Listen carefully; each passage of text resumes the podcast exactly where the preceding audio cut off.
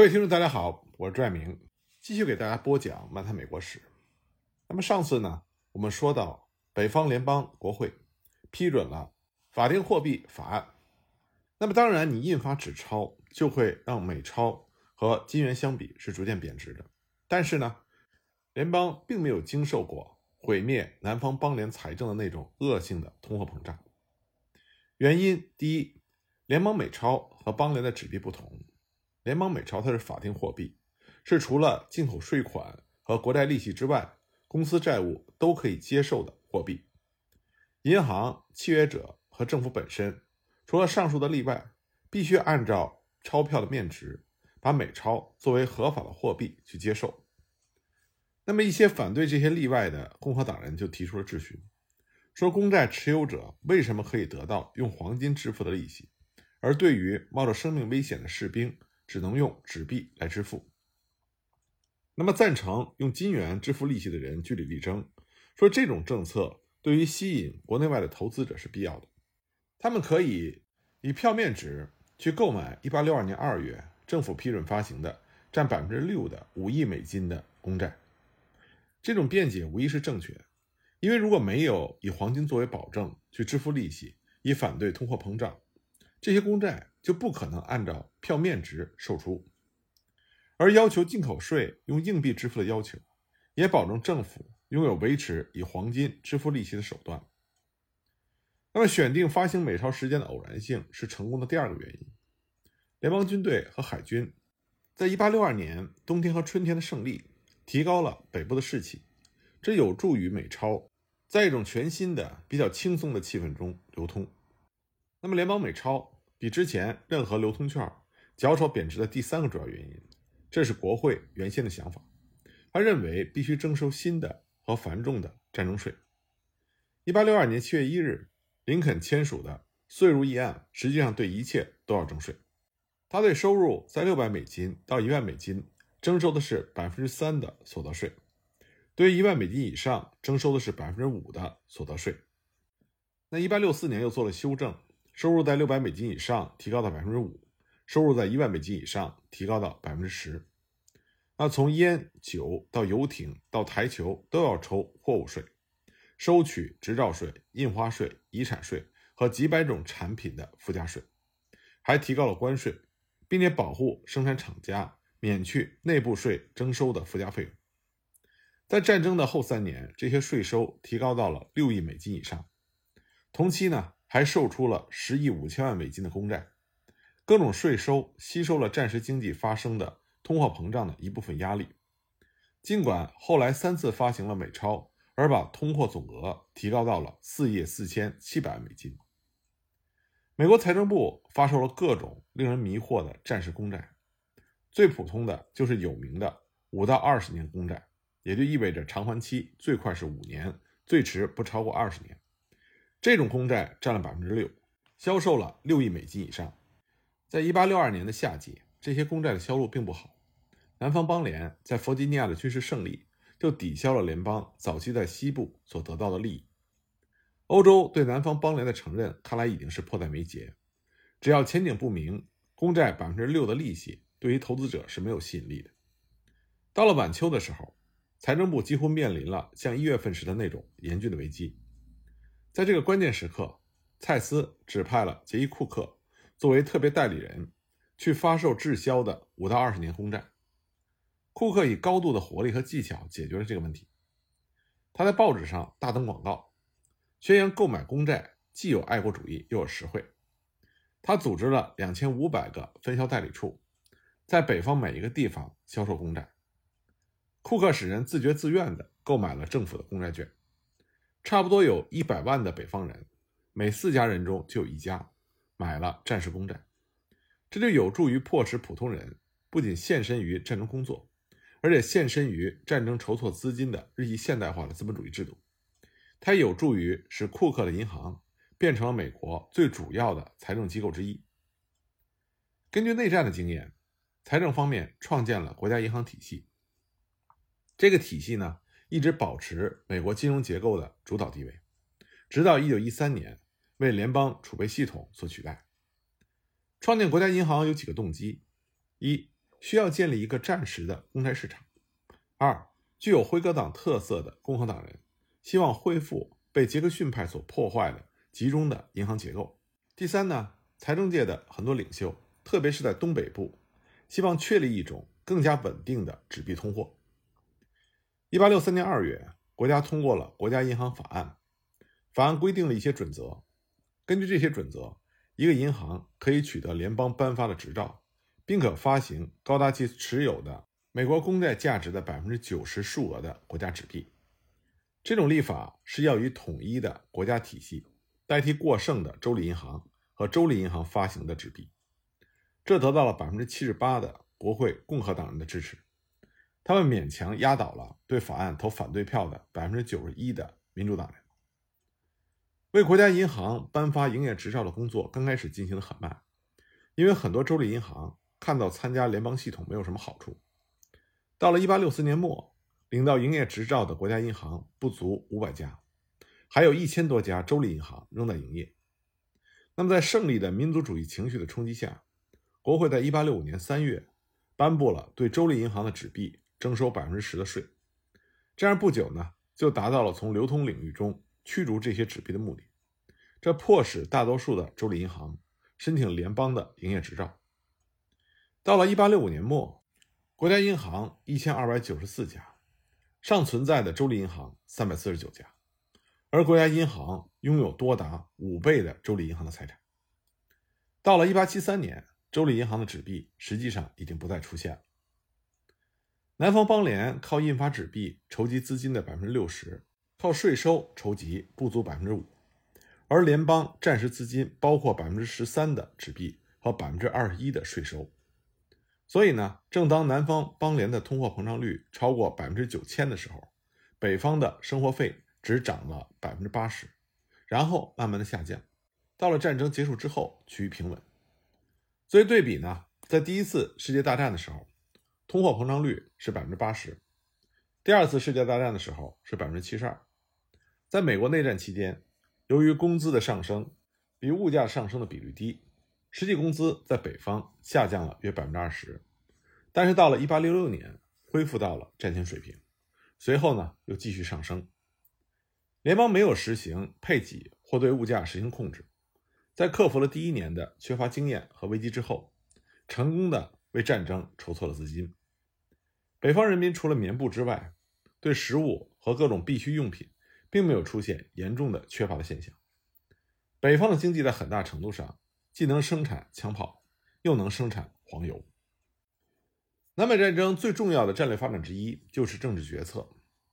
一八六一年五月二十一日，南方邦联议会接受了弗吉尼亚的建议，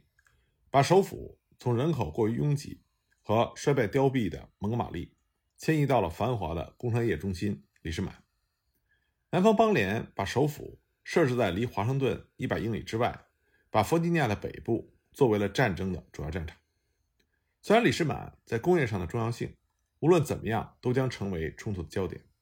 但是政治的重要性使得南方邦联放弃了西部，而把主要的战略考虑集中于弗吉尼亚战场。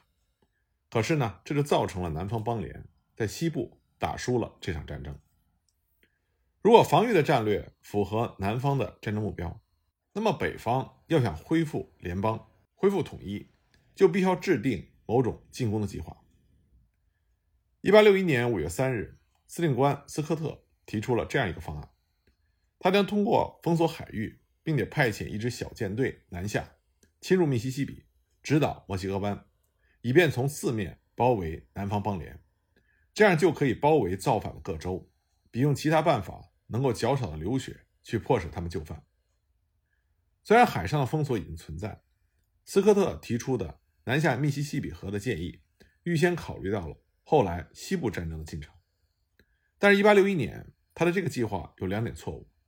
第一个呢，在封锁南方之后，斯科特计划按兵不动，等待南方邦联窒息而亡和南方的联邦分子重新掌权。斯科特本人他就是弗吉尼亚人，他还抱有着一个幻想。认为，如果北方的行动坚决而有所节制，他的南方兄弟会醒悟过来。其次呢，斯科特的计划是需要时间的，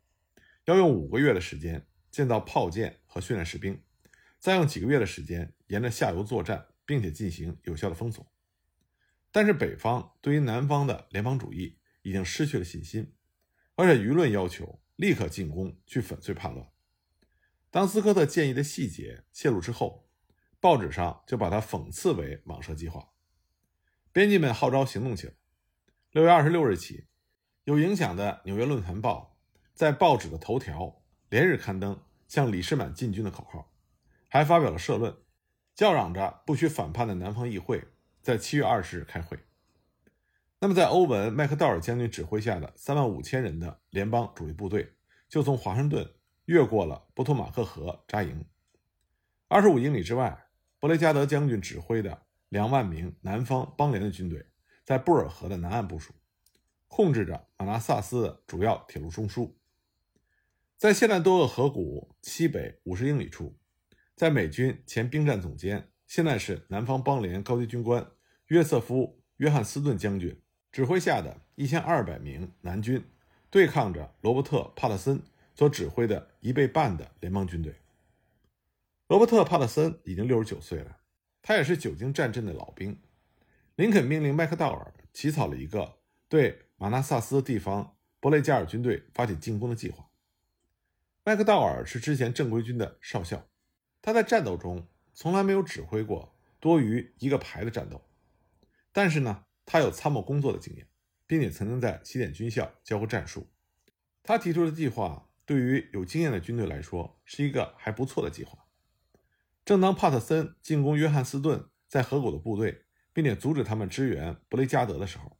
麦克道尔从华盛顿出发，佯攻布尔河南方强兵守护的浅滩和桥梁，并且派出一支大的纵队，包围了南方邦联防卫的地岸，渡河进攻他们的侧翼。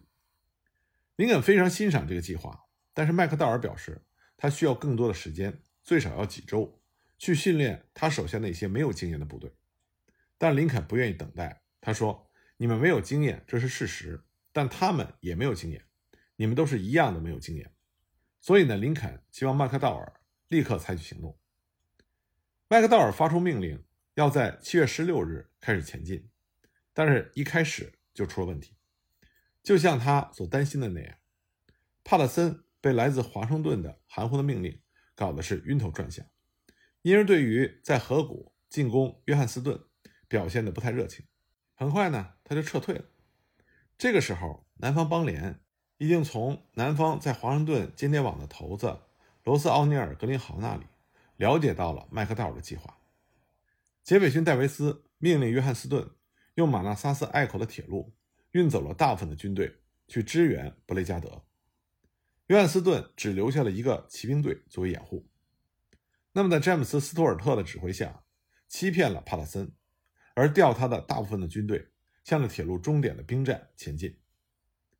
帕特森受到了斯图尔特的进攻花招的迷惑，他甚至在七月二十日之前都没有发现约翰斯顿的主力部队已经撤离了。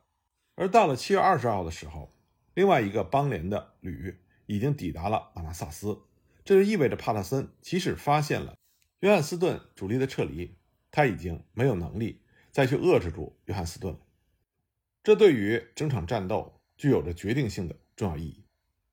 它也说明了南方邦联所具有的三个优越性：一、优越的情报来源；二、优秀的骑兵部队，以及在内线调动部队的能力。尽管南方邦联拥有种种的优越条件，如果麦克道尔能够按照计划那样快速的运动，北方联邦还是可能保持优势的。但是从亚历山德里亚到布尔河的进军，变成了北方联邦。一场混乱和延误的噩梦，这就说明了一个军事原则：对于训练不足的队伍来说，恪守行军纪律比恪守作战纪律还要难办。在七月份炎热的天气里，士兵们在全线面临很多问题的时候，每次停下来就是几个小时。队伍从阵线退下来，要不就去摘黑莓，要不是躲在阴凉处睡觉。缺乏经验的军官不懂得怎么样。让成千名士兵听从指挥，部队行军二十二英里，居然需要两天半的时间。这样的距离，在战争的后期，老兵们来说，只要一天就够了。由于需要重新发给因为粗心的士兵消耗或者损失的配给物和弹药，需要勘察绘制的很差、罕为人知的地形图，这又进一步耽搁了时间。麦克道尔终于在七月二十一日准备行动，而这一天，从华盛顿来的马车坐满了国会议员和各种观众，来看北方的联邦军队如何痛打南方邦联的叛军。麦克道尔的侧翼纵队一万两千人在凌晨两点起床，在黑暗中蹒跚地穿过了矮树丛林，越过了萨德里斯普林斯浅滩之后，部署散开。这比原定计划迟到了三个钟头。与此同时呢，北方联邦其他部队佯攻布尔河的石桥和下游滩头，想要遏制住那里的南方邦联军队，而由侧翼部队去包抄他们。起初虽然时间迟缓了，但是行动还是有效的。北方的联邦军团匍匐着越过了沃伦顿关卡北面的田野，没有连续进攻，而是把数目超过自己的南方邦联军队给赶走了。但实际上，这支南方邦联军队是主动撤离了阵线，以对付他们在左翼受到的威胁。其他北方的联邦部队涉水渡过浅滩参加进攻。当时南方的左翼受到了巨大压力。已经开始出现溃败的先兆，因此呢，邦联的指挥官急忙增援，其中就包括弗吉尼亚人托马斯·杰克逊所指挥下的一个旅。他在亨利豪斯山担任守卫。到了中午，南方军队被迫退到了山上。巴拉德比将军企图重新组织南卡的溃散的队伍，他指着杰克逊的队伍高声喊着：“瞧，杰克逊像一堵石墙屹立着，振作起来，让我们支持弗吉尼亚人。”尽管巴勒德比将军很快就战死了，但是南卡人的确振作了起来，而石墙杰克逊的传说也就从此而来。紧接着，布雷加德和约翰斯顿他们就到达了亨利豪斯山，亲自指挥他们重新组织的军队。可这个时候，北方联邦军队为最初的胜利喜气洋洋，但是他们的组织涣散，他们停下来需要重新编队，准备继续进攻。经过两个小时之后。从下午两点到四点，剧烈的战斗在山上此起彼伏，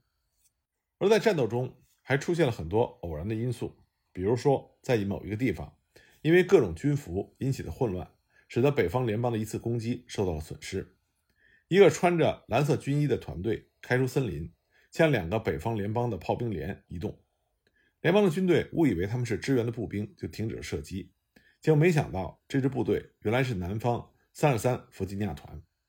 南方军队突然举枪瞄准了他们，